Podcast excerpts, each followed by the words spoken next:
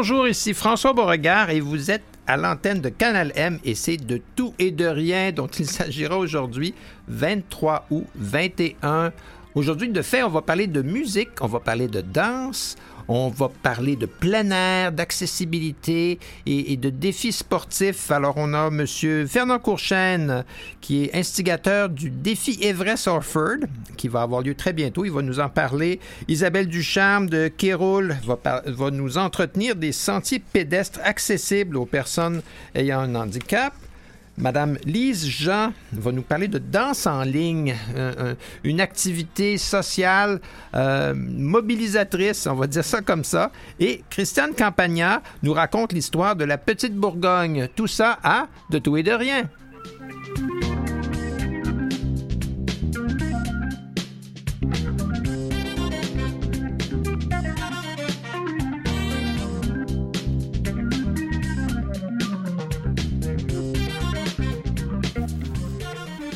J'ai en ma compagnie M. Fernand Courchaine. Euh, Monsieur Courchaine, bonjour. Comment allez-vous? Oui, bonjour. Euh, je vais très bien, merci. Super. Si, vous êtes dans votre véhicule, euh, euh, utilisez main libre ou allez du côté d'une aire de repos. Là. Faites-vous pas arrêter. Non, non, je, suis arrêté dans un stationnement. Super. vous, vous allez avoir une grosse fin de semaine du travail. Les 4, 5, 6 septembre, vous êtes un des organisateurs de l'ascension du mont Orford, mais c'est pas une seule ascension et c'est pas une ascension facile non plus. Parlez-nous-en un peu. Qu'est-ce que c'est que ce projet-là, Everest Orford? Oui, eh bien, en fait, euh, moi, j'ai commencé à faire des, défis sportifs l'année passée. Et mm-hmm. puis, euh, donc, euh, l'année passée, j'avais fait Everest Orford pour la première fois, mais j'avais monté moi-même 19 fois en oh! continu. 19 fois? C'est ça, 468 mètres. C'est pour équivaloir au dénivelé, euh, symboliquement, c'est pour mhm. équivaloir au dénivelé du mont Everest de 8848 mètres. il faut la descendre 19 fois aussi, là. Également, en effet. C'est presque aussi fatigant de descendre, là. Ça demande euh, de la concentration.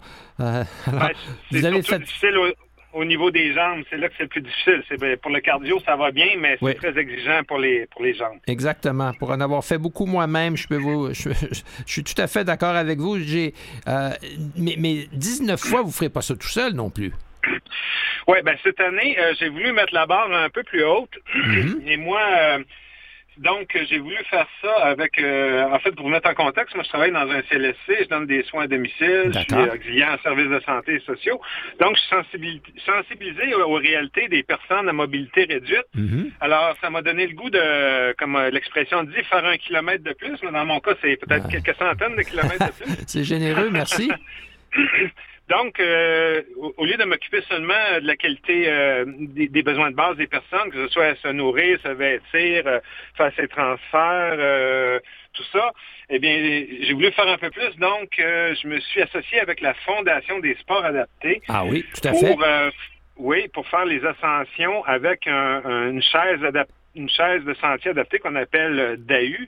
Mhm. Et puis, voilà, l'objectif là, pour le défi Everest Offert 2021, c'est de monter euh, 19 personnes, ça c'est mon défi personnel, de monter 19 personnes sur trois jours jusqu'au sommet de la montagne. Alors, il y, a 19 personnes qui ont euh, qui vivent une situation de handicap où ils ont une mobilité euh, très, très réduite qui vont finalement vivre une expérience extraordinaire parce qu'au sommet de la montagne, le, panorama est magnifique. Il y a le lac Stokely, euh, tous les environs du, du c'est vraiment très beau. Puis au sommet, on a, on, a un super coup d'œil. Et, ces 19 personnes-là, une par une, vont vivre euh, des moments extraordinaires grâce à vous et, quelques autres qui vont vous aider parce que transporter euh, ces gens un par un ou une par une en haut, vous faites pas ça tout seul, là. Non, non, c'est, euh, ce serait surhumain, je dirais, parce que déjà le le, le, le fauteuil lui-même pèse près de 70 livres. Le, brancard, le, le, DAU, OK. Oui, c'est ça. C'est fait très solide pour, euh, pour, mm-hmm. pour les sentiers de montagne. Donc, plus la personne. Donc, on est dans les 200, 250 livres à monter en haut. Fait que fait ça en équipe de de 3 à 6 personnes. Pour l'événement, on fait des équipes de 6 personnes. Mm-hmm. Donc, euh, tous, tous des bénévoles. Euh, j'ai pas mal tout mon monde jusqu'à maintenant, euh, presque. Donc, c'est, j'ai pas, désolé, j'ai pas le chiffre exact, mais je dirais c'est entre 60 et 80 bénévoles qui vont m'aider à monter. chaque, chaque bénévole va faire une ou deux ou quelques ascensions, mais vous, vous allez vous taper les 19 ascensions. Ben, c'est mon intention. Mm-hmm. C'est pas fait encore. c'est ben, mon intention. Et je me suis entraîné pour ça. Ben c'est beau. Moi, moi j'ai des. Je me, souviens une fois d'avoir fait le, mont Orford deux fois dans le même après-midi parce que euh, au, retour au, pied de la montagne, je m'étais aperçu que j'avais oublié mes lunettes en haut. Alors, euh, ah. il, a, fallu que je remonte tout de suite les chercher. Alors, ça, ça a changé un peu mes plans. Et, euh, j'étais, je portais personne sur un brancard euh, à ce moment-là. Alors, c'était. mais je me souviens très bien de cet après-midi-là. j'ai fait des recherches. Savez-vous qu'un dahu, c'est une sorte d'animal légendaire dans les Alpes qui sont comme des chefs de montagne qui supposément auraient les pattes plus courtes d'un côté que de l'autre pour leur permettre de marcher à flanc de montagne? Je vous dis ça comme ça pour la petite histoire, là. Oui, oui, j'ai, euh, lu ça, effectivement. Ça n'existe pas un dahu. C'est comme euh, la, truite à fourrure puis le lapin à cornes là, qu'on voit dans les musées, dans les Laurentides. sont, vous ne rencontrerez pas de dahu. Mais pour revenir à votre projet qui est, franchement très généreux et qui va être très exigeant, comment est-ce que les gens peuvent souscrire, puis vous, parce que c'est une question quand même d'amasser des fonds pour euh, la Fondation des sports adaptés. Oui, tout à fait. Euh, cet événement-là est lié à une collecte de fonds pour la Fondation des sports adaptés. J'ai fixé l'objectif euh, à 10 000 Donc, on n'est pas loin avec, euh, si on compte tous les chèques et tout ça, mais on est près de 6 000 en ce moment. Mm-hmm euh, d'atteint. Alors, c'est possible de le faire. Euh, il y a deux façons pour le faire. En fait, j'ai une page Facebook qui s'appelle Défi Everest Offroad, où les gens peuvent mhm. aller voir ce qui se passe et puis euh, tous les événements, tout ce qu'on fait. Puis la, première publication en haut, il y a le lien pour le don. Sinon, on peut aller sur le site de la Fondation des supports adaptés. C'est facile à mhm. trouver aussi. Et puis euh, là-dessus, il y, a, un onglet là, en haut là, pour faire des dons. Il y a différents défis. eux, il y leur défi inclus actif. Moi, c'est le défi Everest Software. Fait que les gens ont juste à cliquer sur euh, le lien du défi Everest Software pour euh, pouvoir faire un don et permettre à plus de personnes à mobilité réduite de pouvoir mhm. bénéficier des, des, activités de la Fondation. Parce que là, moi, je m'occupe du volet là, d'AU, mais eux, ils, ont, ils font plusieurs activités ils ont d'autres... adaptées. Là. Oui, parce que euh, sur leur, site, il est question de d'autres défis sportifs et de d'autres activités euh, qu'ils offrent aux personnes euh, à mobilité réduite ou sous forme de sport adapté. ça, c'est surtout dans la région de l'Estrie, hein, il me semble. Et, mais vous avez vous-même déjà dans le passé fait d'autres choses comme ça? N'avez-vous pas déjà fait une course pour la sclérose en plaques ou quelque chose de ce genre? Vous êtes bien renseigné, oui, en effet. Ben, moi, je suis bien renseigné, mais vous, vous faites beaucoup de choses. Alors, c'est tout, à votre crédit. Disons que je suis euh, assez actif depuis, euh, depuis quelques temps. Alors euh, voilà, non, oui, c'est ça. J'ai fait un autre défi pour une collecte de fonds pour la pour la Société canadienne de la sclérose en plaques lors de la marche SP, là, le 30, 31 mm-hmm. mai dernier. Et puis cette fois cette fois-là, j'ai fait ça avec une autre chaise adaptée que l'on appelle euh, Cartus. Mhm. Pour faire simple, pour simplifier, disons que le DAU, on va dire, c'est le modèle, c'est comme si on compare au vélo, disons que c'est le modèle euh, de montagne, le vélo de montagne, hein. puis le Cartus serait le, modèle de vélo de route. Mhm. Donc, euh, le Cartus permet à, un coureur de pousser une personne sur une surface relativement plate, mhm. plane. D'accord. Et puis voilà, c'est comme ben là, c'est, le plaisir de le plaisir de courir ensemble. Oui, ben c'est ça. Puis c'est le plaisir de sentir le, vent dans son visage, la, sensation de vitesse ou, des choses comme, comme celle-là. On, va revenir au défi Everest euh, euh, Orford. Euh, ce défi aura lieu beau temps, mauvais temps. Ça peut changer un peu la donne. Effectivement, parce que ce serait trop compliqué de reporter ça. Et puis, c'est sur trois jours. Hein, donc, ça, tombe avec le congé de la fête du travail, qu'on ne va pas le reporter. Mais on va voir selon le niveau d'intensité de, pluie et du confort des personnes. Il y a certaines personnes. Aussi. Il y a certains participants que c'est correct pour eux autres s'il pleut, puis il y en a d'autres moins, puis ça dépend de leur santé aussi. Hein. Ils, ont, des conditions, pas toutes des conditions de santé faciles. Donc, on, comprend ça, on respecte ça.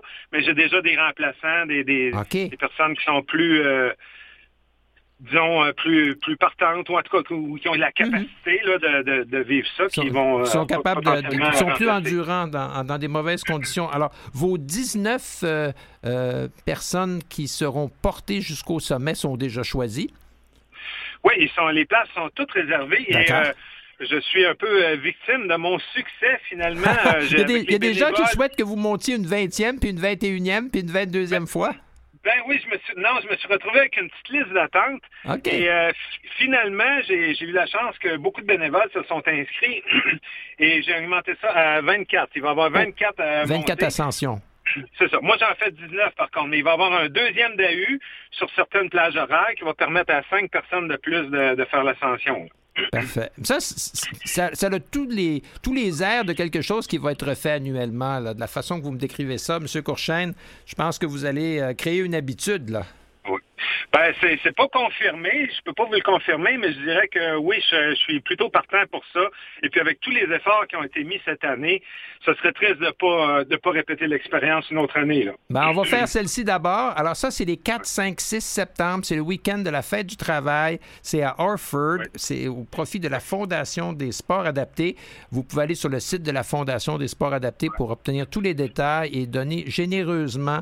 Ben, Monsieur Courchaine, il ne nous reste qu'à vous souhaiter bonne chance bonne endurance et, merci euh, pour euh, l'émerveillement que vous allez euh, créer chez tous ces gens qui vont être portés au sommet.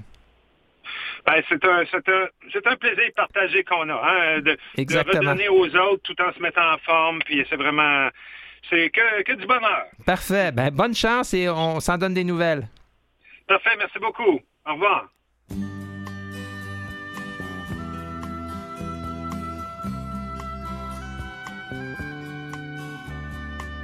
Ils quittent un à un le pays pour s'en aller gagner leur vie, loin de la terre où ils sont nés.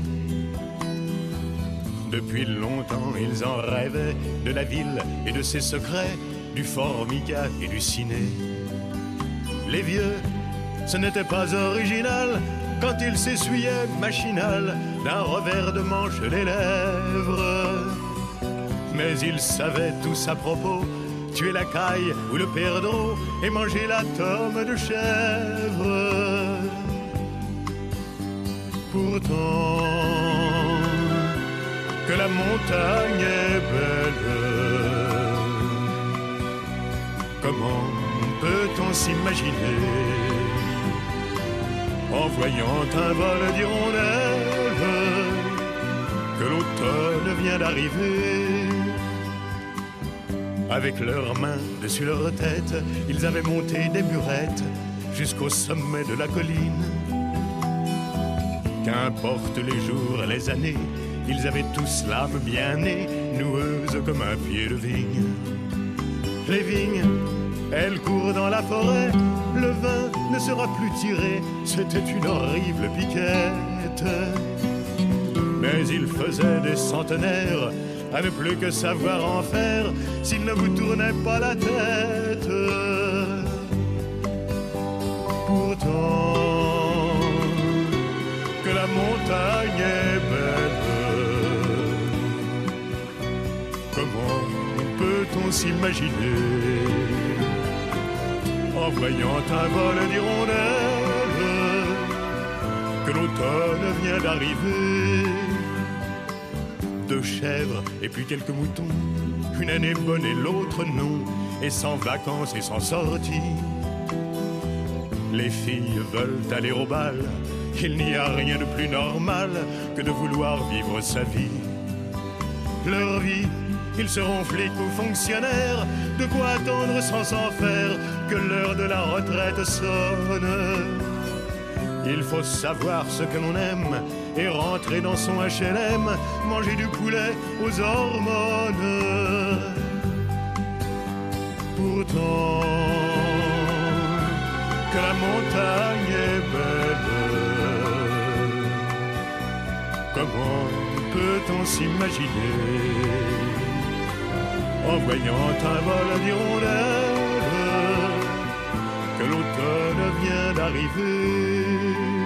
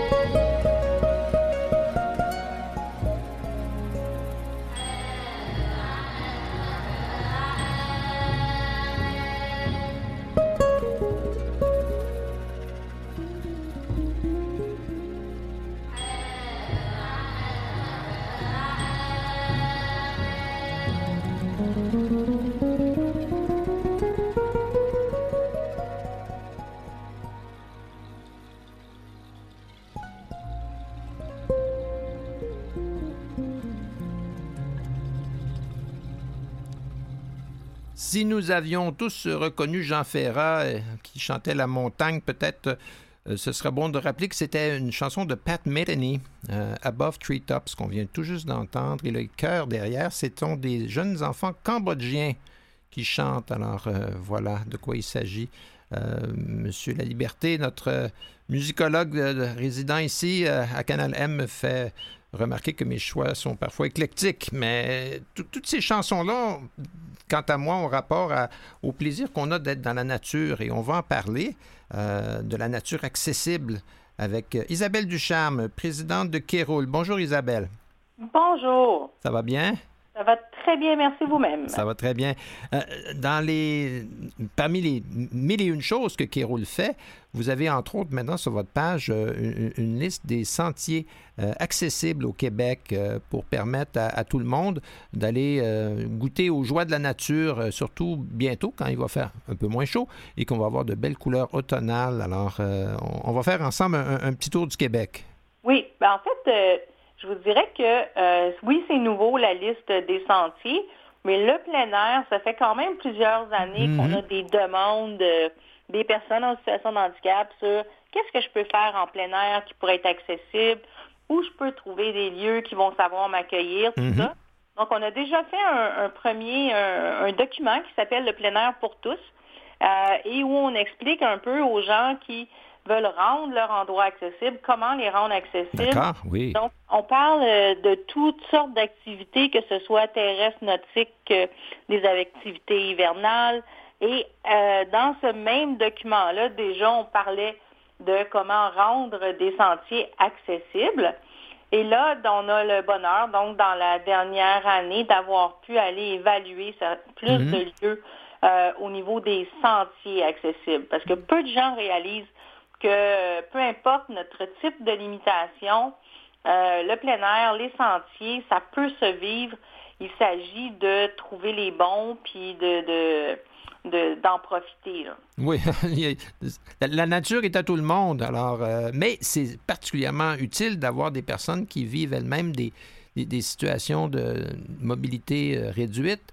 Euh, nous, nous, témoigner de oui, tel sentier, c'est accessible, tel sentier, j'ai pas eu de difficulté à, à, m'y engager, l'accueil était bon, ainsi de suite. Alors, c'est bien d'avoir une. Vous savez sûrement comme moi que la nature, c'est souvent ce qui est prisé des, des touristes qui viennent d'un peu partout dans le monde. Ils entendent mhm. parler de nos grandes étendues, de, nos, euh, de nos beaux paysages. Puis comme vous avez dit en début euh, euh, de chronique, le fait qu'on a les changements de couleur à l'automne. Alors c'est vraiment le bon temps d'en parler.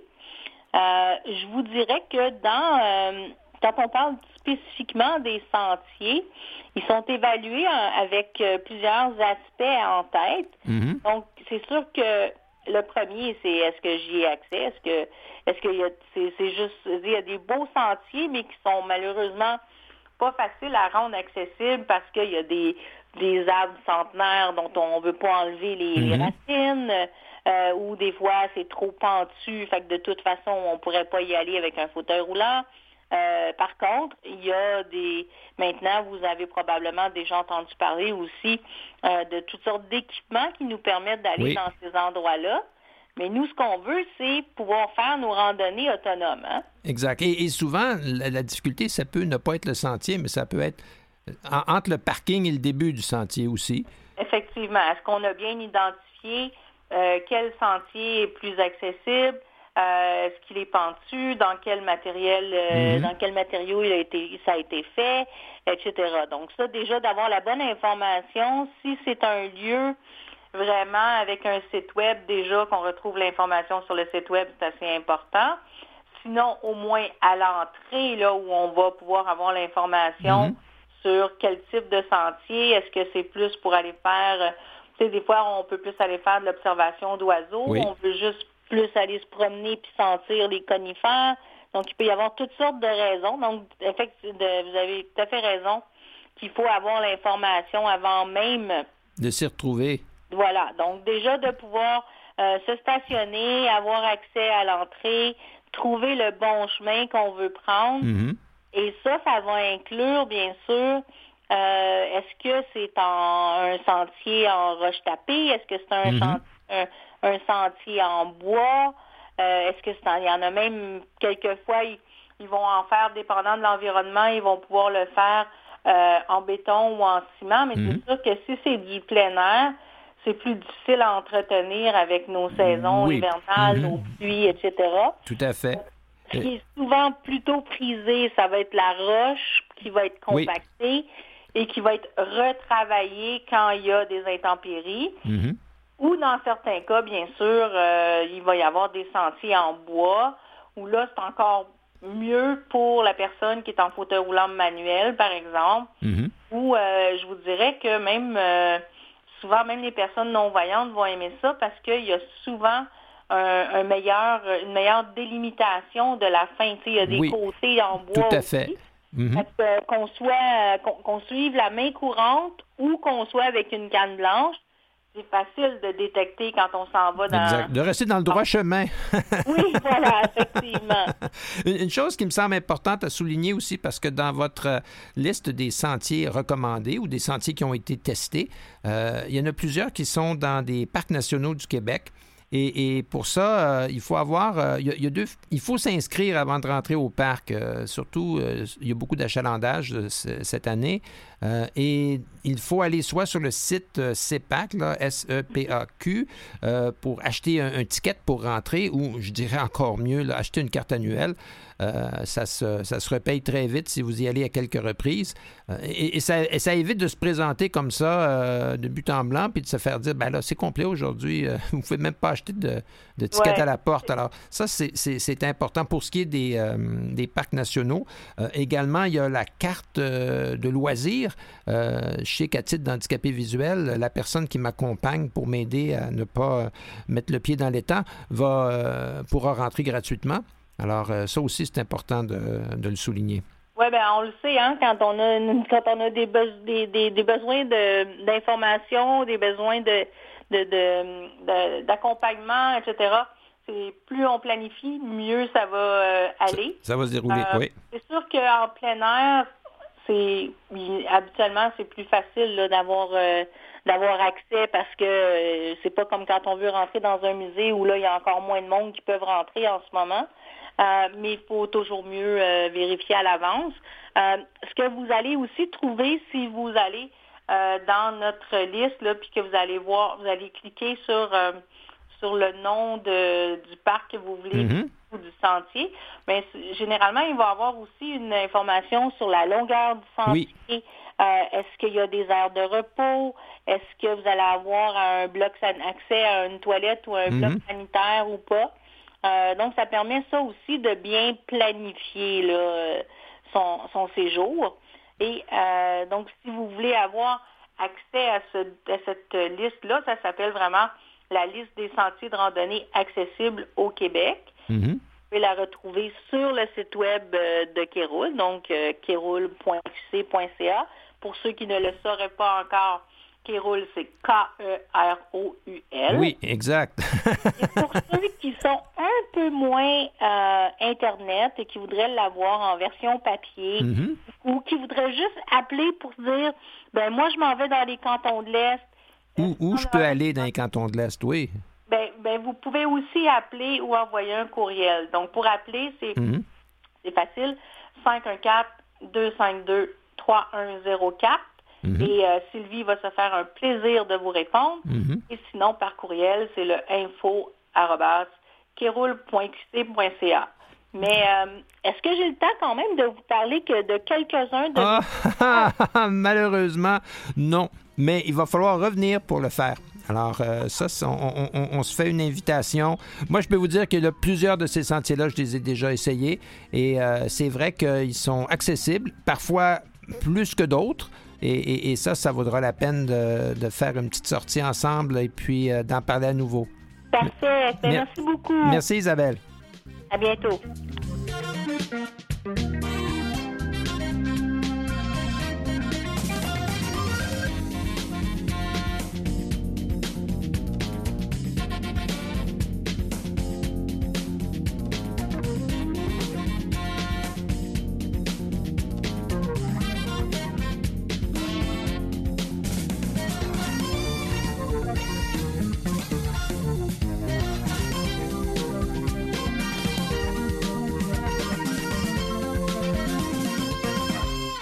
De Tout et de Rien avec François Beauregard.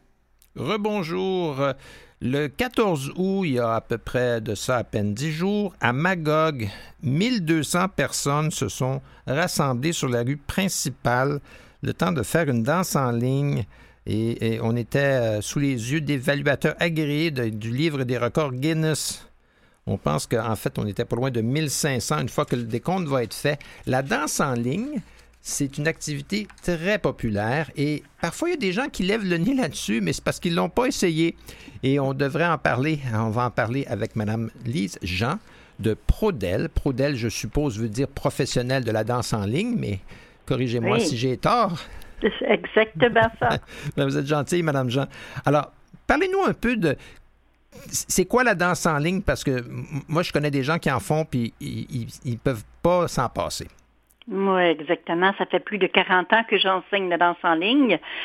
Tout d'abord, j'étais je suis professeur diplômé en danse sociale. Mm-hmm. Alors, je peux vous parler euh, facilement des deux. Euh, la danse en ligne, c'est très important pour les personnes qui aiment danser et qui n'ont pas de partenaire. Voilà. Mhm. Et voilà le gros problème euh, de la société, c'est que beaucoup de dames et même des hommes se retrouvent seuls à la suite d'un divorce, de la mortalité ou tout mhm. simplement célibataires et qu'on n'a pas de partenaire pour danser. Alors, euh, ceci nous permet de faire toutes les danses qui existent et en solo. Et on a beaucoup, beaucoup de plaisir à le faire. Et on peut euh, vivre des émotions fortes quand même, même si on n'a pas de partenaire mm. dans nos bras. Parce que ce qui est important de comprendre, c'est que la danse, ça a beaucoup de bienfaits pour la santé. Euh, ah le fait de bouger en écoutant de la musique, euh, d'apprendre, de mémoriser des pas, là, parce que, évidemment, une des choses importantes dans la danse en ligne, c'est que tout le monde fasse le même pas au même moment. Alors, il n'y a pas, pas d'improvisation, là. Il faut, il faut travailler en, groupe. C'est bon pour l'équilibre, c'est bon pour la souplesse. Euh, ça nous permet de sociabiliser aussi parce qu'on rencontre des gens euh, qui, ont la même passion que nous. Euh, ça, a tous ces bienfaits-là. Est-ce que la, le, confinement récent qu'on vit ah. encore, est-ce que ça a coupé un peu les, les ailes de la danse en ligne ou c'est encore possible d'en faire? C'est possible qu'on va reprendre à l'automne, mais ça fait presque deux ans là, qu'on danse plus. Mm-hmm. Et euh, justement, en fin de semaine dernière, euh, on rencontrait des professeurs pour, la, pour se préparer pour la nouvelle saison. Et mon Dieu, que, écoute, on, a pleuré. On a pleuré de se retrouver, mm-hmm. euh, tellement heureux et heureuse de se retrouver et, de pouvoir recommencer. Là, c'était, que j'imagine quand on va commencer avec nos élèves en septembre, ça va être aussi euh, euh, l'amour à profusion parce que quand ça fait 20 ans, 30 ans que tu as les mêmes mondes, que tu vois deux, trois, quatre fois par semaine, c'est un lien très serré, les, les danseurs. Là. Mm-hmm. Mais euh, puis en même temps, mais comme on n'est pas obligé d'être en couple pour commencer euh, euh, souvent dans des classes de débutants de danse en ligne, parce que mm-hmm. c'est très facile d'aller sur Internet ou par une association de loisirs ou une association récréative de trouver des, cours de débutants danse en ligne. Une chose que je pense oui, une chose qui je pense c'est important qu'on démystifie, c'est que peut-être les gens associent danse en ligne avec nécessairement uniquement de la musique country. Oh, pas du tout. Mm-hmm. pas du tout. Euh, la, danse country, c'est un autre monde. C'est comme si vous comparez euh, la danse sociale avec le ballet classique. D'accord. On est complètement un autre monde. Le, monde de la, du country existe, c'est mondial aussi. C'est leur monde à eux autres. Ils font toute leur danse, mais ce n'est pas du tout le monde de la danse en ligne qu'on connaît, nous. Là. Mm-hmm. Et notre danse en ligne se danse aussi en Floride. Je, danse en, je, je te l'ai enseigné en France. Mm-hmm. euh, je te l'ai formé des profs en France. C'est international aussi, la danse en ligne. Et euh, c'est pas la... On prend pas de la musique country on prend la musique euh, ordinaire, c'est de la musique du sud, euh, des, des cha des salsa. C'est la musique sociale, c'est la même mhm. musique que les danseurs sociaux utilisent. Mais on va aller plus loin, on va aller, on va faire du rock and roll, on va mhm. faire du, on fait un peu de country, on va aller faire de la salsa. Du charleston?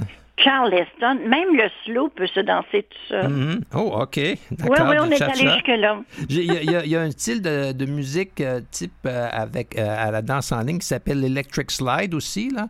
Oui, ça, c'est la base internationale. C'est du country, ça. Ah, c'est du country. Ah, oui, ça, c'est du country qu'on va danser. Euh, disons que la danse la plus populaire en danse en ligne, je vous dirais que c'est le continental. C'est pas mal le début. C'est l'électric slide de la danse en ligne. OK, d'accord. Parce que, en fait, ça a commencé dans les années 30, je pense, là, euh, avec le Shim Sham, puis le Madison.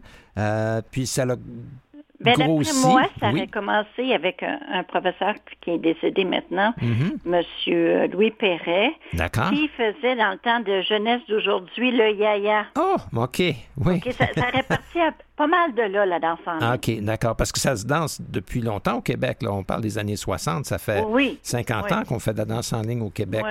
Oui. Alors, il y a combien de gens qui font de la danse en ligne au Québec, d'après vous? Il y a combien de, ah, groupes ou de, euh, de personnes qui, sont, qui, en font régulièrement? Parce que... Oh mon Dieu. Juste en association, on est au moins quatre associations différentes. Mm-hmm. je pense qu'on est quatre. Et ça, c'est ça comprend euh, des centaines de professeurs. Et ces professeurs-là ont des 300, 400 élèves, là, ou des fois mm-hmm. plus, des fois moins. Fait que c'est partout dans la province, euh, euh, les maritimes, Nouveau-Brunswick, partout, là, c'est on est partout dans oui. étalé, là, puis même au Nunavik, il y en a. OK, ben ça, c'est bien, ça. Faire ça, faire ça euh, dans la neige ou euh, dans des... Ah ben, si on se réchauffe dans les, dans les salles, euh, ça, c'est très bien. Alors, on, la bonne nouvelle, c'est qu'après presque deux ans d'interruption, la danse en ligne va recommencer cet automne dans, dans beaucoup de centres récréatifs, centres oui, de on est, on est prévu pour l'automne, s'il ne nous arrive pas une catastrophe encore avec la pandémie. Mais si tout va, si la tendance se maintient, les cours reprennent. Euh, il y en a, c'est en septembre, il y a d'autres, c'est au début d'octobre. Parfait. Ouais. Euh, Dans, dans le- un autre aspect de la danse en ligne qui euh, est important peut-être de démystifier, c'est que les gens associent la danse en ligne juste à euh, certains groupes d'âge. Euh, des, des gens qui disent ben moi je suis un peu jeune pour en faire ça va me ça va me déranger euh, euh, parce que c- c'est pas vrai il y a des gens de tous Non. les âges qui font de la danse en ligne Oui, moi, quand j'ai commencé à enseigner, à des enfants de 7 ans. Mhm. Et euh, eux autres, le social, en couple, ça ils n'ont pas beaucoup aimé ça. Fait que j'ai Ben non. ça très rapidement en danse en ligne et puis on faisait des spectacles. Écoute, les jeunes embarquaient là-dedans, ils adoraient ça.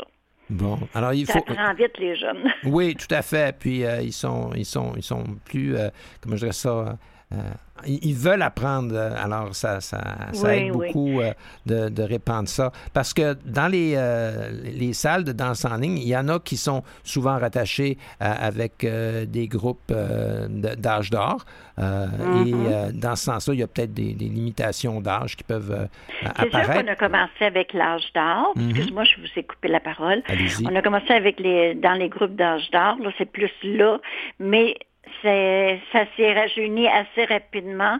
Euh, écoute, il n'y a, pas d'âge. On a beaucoup de, de jeunes de, qui, qui accompagnent le maire au début, disant Ah, j'aimerais ça, j'aimerais ça. Puis on en fait l'été maintenant à l'extérieur, donc Mhm. c'est très ouvert.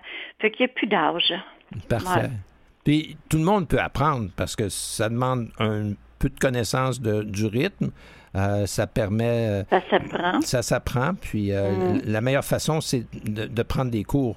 Parce qu'on ne veut pas aller sur le plancher de danse. Moi, je vais vous dire, la première fois que j'ai fait de la danse en ligne, j'ai tapé des mains, je me suis retourné, puis je faisais face à tout le monde. Oh oui. J'étais- vraiment gêné. Alors là, je me suis dit, il faut que je prenne des cours parce que sinon, on- les gens sont gentils, mais ils vont me mettre dehors ici. Alors, euh, voilà. Ben, je vous remercie beaucoup, euh, Madame Jean. Alors, c'est une bonne nouvelle qu'on veut partager avec tout le monde. Euh, on peut s'amuser, sociabiliser, euh, Ah se oui. tenir en forme, exercer sa mémoire, euh, son Les équilibre. médecins le recommandent. Autant les médecins qui, qui s'occupent des, du cerveau, là, tu sais, l'Alzheimer, Oui. le kit, là. Fait que, et physiquement aussi, moi, j'ai, euh, mon médecin m'a dit, j'avais un accident de tout, je bougeais plus. Il dit, va faire de la danse en ligne. Je dis, parfait, je suis un prof. Allô, let's go, Ouais. j'ai jamais arrêté. Voilà. Ben, je vous remercie beaucoup, Madame Jean. Puis, on va tous danser cet automne. Merci. Ben, merci beaucoup. Au revoir. Let's go, girls. Come on. I'm going out tonight. I'm feeling alright. Gonna let it all hang out. Wanna make some noise. Really raise my voice. Yeah, I wanna scream and shout.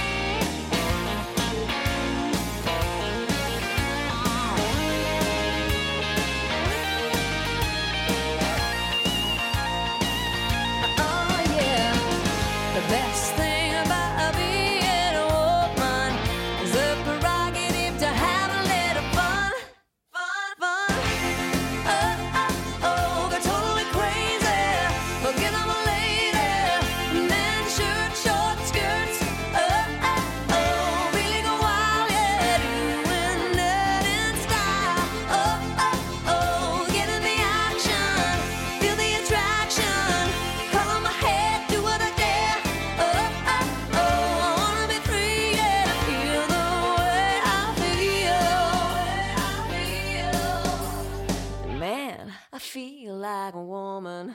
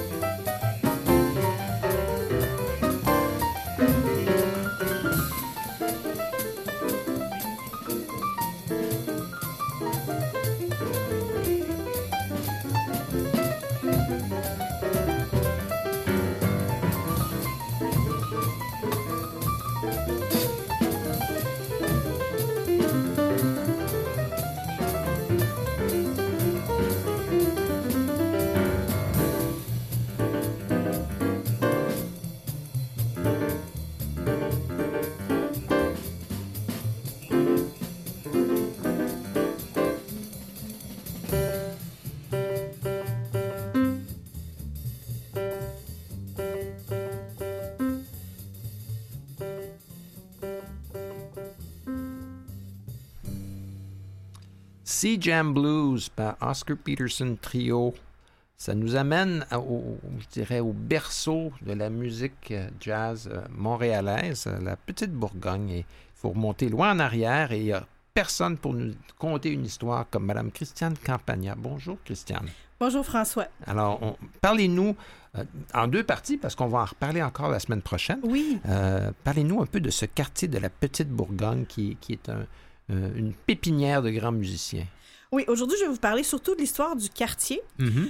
et de pourquoi ça a été le premier quartier noir de Montréal, ce qui explique aussi pourquoi c'est le berceau du jazz, et de un des pionniers, non pas du côté des musiciens, mais du côté des, des hommes d'affaires et des boîtes de nuit. Mhm. Alors, tout d'abord, bon, quelques mots euh, sur l'histoire et les transformations de ce quartier que nous appelons la Petite Bourgogne, euh, qui se situe entre la rue Atwater et le quartier Griffintown. Cette Mhm. frontière-là entre, entre la Petite Bourgogne et Griffintown a bougé au fil des, des années, a même parfois été plus officieuse qu'officielle. Mais le, ce qui arrive, c'est que le village de Saint-Henri Mhm. est incorporé en municipalité en 1875 et il a deux paroisses. Saint-Henri, à l'ouest de la rue Atwater, Mhm. et la paroisse Sainte-Cunégonde à l'est. On avait choisi, on avait... euh, la paroisse Saint-Henri s'appelait comme ça à cause d'un curé qui s'appelait Henri. Oh. Mais il fallait trouver des vrais saints. Alors, on avait été chercher un Saint-Henri de l'époque du Moyen-Âge, un roi dont la femme s'appelait Sainte-Cunégonde. Alors, Ah, ça a donné le nom à la deuxième paroisse. voilà, exactement. Mais dès l'année suivante, la paroisse de Sainte-Cunégonde se sépare et devient sa propre municipalité. Mhm. C'est à l'époque la plus petite municipalité du Canada et le quart de son territoire est occupé par la Montreal Rolling Mills, qui est une usine spécialisée dans la transformation du fer et de l'acier. C'est pas sous ce nom-là qu'on la connaît, mais elle a existé longtemps. C'est qu'en 1910, la compagnie s'est jointe à une fusion de compagnies québécoises et ontariennes, appelée dans un premier temps Steel Company of Canada, et enfin la Stelco. Ah, mais ça, ça Stelco, on s'en Stelco, souvient. on connaît. Oui, tout à fait. Ça, c'était. On, peut croire que si c'était le quart du territoire, euh, le, le trois quarts restant était euh, en bonne partie euh, là où habitaient les employés de la compagnie. Tout à fait. Et les deux municipalités, par contre, se concurrencent pour attirer les, les, les, les industries, s'endettent euh, parce qu'ils donnent des extensions de taxes et finalement sont annexés à Montréal, les deux, en, 1905, en 1905 et deviennent donc le quartier Saint-Henri et le quartier Sainte-Cunégonde. Et ce sera ce nom-là, Sainte-Cunégonde, en fait, le, nom du quartier, jusque dans les années 60.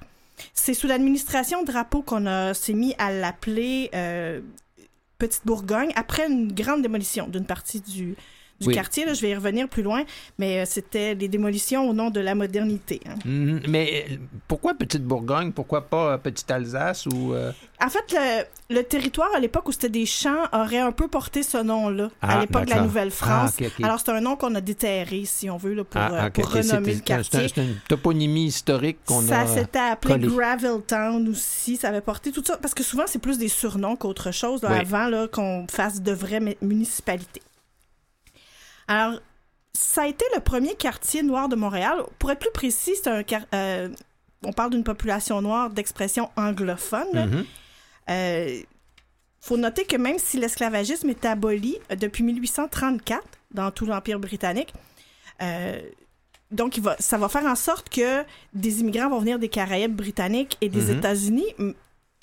Ici, ils seront pas esclaves, mais ça veut pas dire qu'ils sont Mais accueillis ça- à bras ça, ouverts. Ça veut pas dire que ça va être facile. Alors, il y en a qui venaient de l'Underground Railroad, là, qui était la façon pour les, les- les- les esclaves américains de s'affranchir et de s'enfuir vers le nord. Mais beaucoup vont venir aussi de la Jamaïque et des, Mhm. des Caraïbes britanniques. D'accord. Et malheureusement, bon, c'est ça, ils sont cantonnés dans des types d'emplois précis, souvent dans le service domestique, aussi dans les transports. Et dans la première moitié du 20e siècle, ils sont notamment très nombreux à travailler comme bagagistes, on dit des porteurs, dans les hôtels du centre-ville et sur les chemins de fer. Dans, les chemins de fer, je me souviens jusqu'à. Quand, quand j'étais petit, on- les- quand on allait à prendre, on prenait le train pour aller voir mes grands-parents à, à Hull, euh, je me souviens des employés euh, noirs de la gare Windsor là, qui avaient des, des livrées bleues avec des petits chapeaux rouges. Voilà.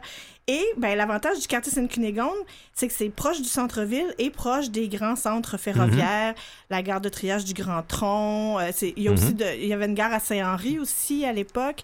Alors, c'est vraiment un, un endroit qui est stratégiquement situé, mais aussi, bon, comme toute population venue d'ailleurs, souvent, ils ont avantage aussi à se rassembler dans le même Oui. quartier parce que, bon, on se rappelle qu'à l'époque, il n'est pas... Il n'était pas illégal de refuser des services à certains groupes. Et il y a aussi de la discrimination dans le domaine du logement. Alors, ils vont s'assembler et là, il y a toute une vie communautaire et culturelle qui se développe dans le quartier où vont naître de nombreux organismes qui dé- desservent la population. C'est un quartier qui entre en déclin à la fin des années 50, au début des années 60. Il y a la construction de l'autoroute Ville-Marie qui le défigure Oh, au nord. Puis les maisons de logement sont expropriées et rasées au nom de la modernité, euh, un peu en- dans les, avec l'expo qui s'en vient. Euh, si vous allez vous promener dans ce quartier-là, il y a euh, des secteurs où c'est comme des petites maisons de banlieue avec des garages. là. C'est C'est vrai. c'est- vraiment un secteur qui ne ressemble pas à, ce qu'on, à comment on imagine Montréal habituellement. Les populations vont... euh, Se faire chasser. Montréal oui. noir, c'est ça, de- d'expression anglaise, seront éparpillés, en fait, vont se dé- déplacer le plus souvent vers Côte-des-Neiges, La Salle et Notre-Dame-de-Grâce. Mhm. Ben oui, ben, un peu avant l'Expo 67, c'est un peu comme aussi un peu avant les Olympiques. Là. Il, fallait, il fallait faire une beauté à Montréal. là. Il fallait cacher ce que les touristes ne devaient surtout pas voir. Il y a trois grands quartiers qui sont disparus à cette époque-là. Celui de Radio-Canada, Goose Village, Mhm. près du pont Victoria, et le quartier, euh, une partie du quartier de la Petite Bourgogne. Oui. Alors maintenant, je vous parle de Rufus Rockhead et de son Rockhead's Paradise. Alors, euh. Rufus Nathaniel Rockhead, lui, il est né en Jamaïque en 18 vers 1896. hein, on peut jamais être certain à ces époques-là. Mhm. À 22 ans, il se rend à Halifax par bateau. Il, s'en vient ensuite à Montréal et là, il s'enrôle dans l'armée. Alors, il repart parce qu'il s'en va se battre en Oui. France. Il va revenir euh, médaillé. Et à son retour, il va d'abord gérer un kiosque de cirage de chaussures avant de devenir préposé de voiture-lit pour le chemin de fer du Canadien Pacifique. Mhm. Et pendant ses huit ans euh, comme porteur, il va effectuer plusieurs parcours entre Montréal et Windsor, qui est à la frontière, et entre Montréal et Chicago. Et comme on est en pleine prohibition aux États-Unis, Oh! ça va lui permettre de faire des affaires d'or, Oui, non? oui, oui, pas avec son salaire. Non, mais avec des valises bien remplies. exactement. Et en 1827, il achète un immeuble au coin des rues Saint-Antoine et de la Montagne, qui est la limite nord-est là, de la petite Bourgogne. Oui. Euh, ça sera un, un parcours du combattant, euh, ouvrir son bar, parce qu'il était très difficile pour une personne noire d'obtenir le permis d'alcool et le bon permis d'alcool, parce qu'il y a des alcools qui étaient moins forts pour lesquels c'était plus facile. Mhm. Donc, au départ, il va ouvrir son Rockets Paradise en tant que bar à bière et vin. Mhm. Et après avoir tenté cinq ans d'obtenir un permis en, 18- en 1935, il va finalement transformer son entreprise en bar à cocktail. Et la prohibition va l'aider là aussi, puisque comme ça fait encore rage aux États-Unis, beaucoup de touristes et de musiciens de jazz américains s'en viennent à Montréal. Parce que sans alcool, pas de boîte de nuit, sans boîte de nuit, pas de Oui. travail pour les musiciens de jazz. Oui, ben il y, a- il y a comme une association en- en- entre les, les- les trois. hein. Euh, alcool, vie nocturne, musique, là, euh, c'était, c'était pas mal euh, la norme à ce moment-là. Oui. C'est pas la seule boîte de jazz de Montréal, mais ce sera la plus célèbre. À certaines époques, on dit aussi célèbre que le Cotton Club de Harlem. Après avoir, en plus d'avoir contribué à lancer des carrières d'artistes du quartier, ceux dont on parlera la semaine prochaine, le Rockets Paradise a accueilli en ses murs des légendes du jazz, euh, Louis Armstrong, Billie Holiday, Ella Fitzgerald, Nina Simone, Dizzy Gillespie. Souvent, les artistes américains venaient faire un spectacle officiel au centre-ville, dans une grande Mhm. salle où tout le monde écoutait bien assis. Oui. Et où où- où- où la- une grande partie des gens dans l'assistance n'étaient pas noirs. Voilà. Et à, la fin de la soirée, s'en allait aux Rockets, soit pour faire une autre performance ou soit tout simplement pour fêter. Oui, exact. Puis ça, euh, être, euh, être, être pas regardé comme une, une attraction. Exactement. À l'âge d'or du Rockets Paradise se termine au, au début des années 50 parce qu'il doit fermer pendant 9 ans à cause de problèmes de permis. Euh, il y avait aussi eu des problèmes auparavant avec l'administration de Duplessis. Euh, la boîte est relancée au début des années 60, mais c'est plus ce qui est dans l'air du temps, donc euh, ça, va quand même être des années plus difficiles. Il va passer le flambeau à son fils Kenny dans les années 70. Celui-ci va donner un nouveau souffle en changeant un petit peu la vocation, en, en invitant des groupes de soul de rhythm and blues sur la scène du Rockets Paradise. Et en 77, son fils vend le club à Roué Doudou Boissel, qui Mhm. change euh, l'enseigne pour le Rising Sun Ah oui, ah ça je m'en souviens. Oui. là, là, là, on rentre dans mon temps, là, c'est correct. Donc, euh, Rufus Rocket euh, meurt en 1981 à l'hôpital des anciens combattants, puisqu'il avait servi. Euh, tout à fait. Et en 1989, Montréal lui a rendu hommage en donnant son nom à une rue et à un parc, le parc Rufus Rocket, dans le quartier de la Petite Bourgogne. Qui C'est est... tout juste à côté du marché Atwater, en fait. Oui, oui. Vous avez le marché Atwater, vous avez une, une- un immense bâtiment de logement locatif de luxe qui a été construit au tout début des années 2000. Oui. Et juste après, avant le pont Charlevoix, vous avez la place Rufus Rockhead, où il y a aussi des vestiges archéologiques d'une ancienne scierie qui a déjà été euh, à cet endroit-là. Ben, parce qu'il faut rappeler que tout ça, c'est le long du canal de la Chine. Puis le canal de la Chine, c'était le, C'était le berceau de l'industrie. Le berceau de l'industrie euh, qui, qui a fait naître tous ces, tous ces quartiers. Ben, merci beaucoup, Christiane. Euh, vous êtes une, une mine de savoir Hein, on est chanceux. On a une, une- une historienne à, à temps plein ici à Canal M. Merci beaucoup. On, va continuer euh, euh, de parler de la petite Bourgogne la semaine prochaine. Merci aussi à Jean-Sébastien La Liberté, celui qui connaît toutes les chansons, même celles qu'on n'est pas tout à fait capable de siffler. Et euh, on se dit à la semaine prochaine à De tout et de rien. Merci.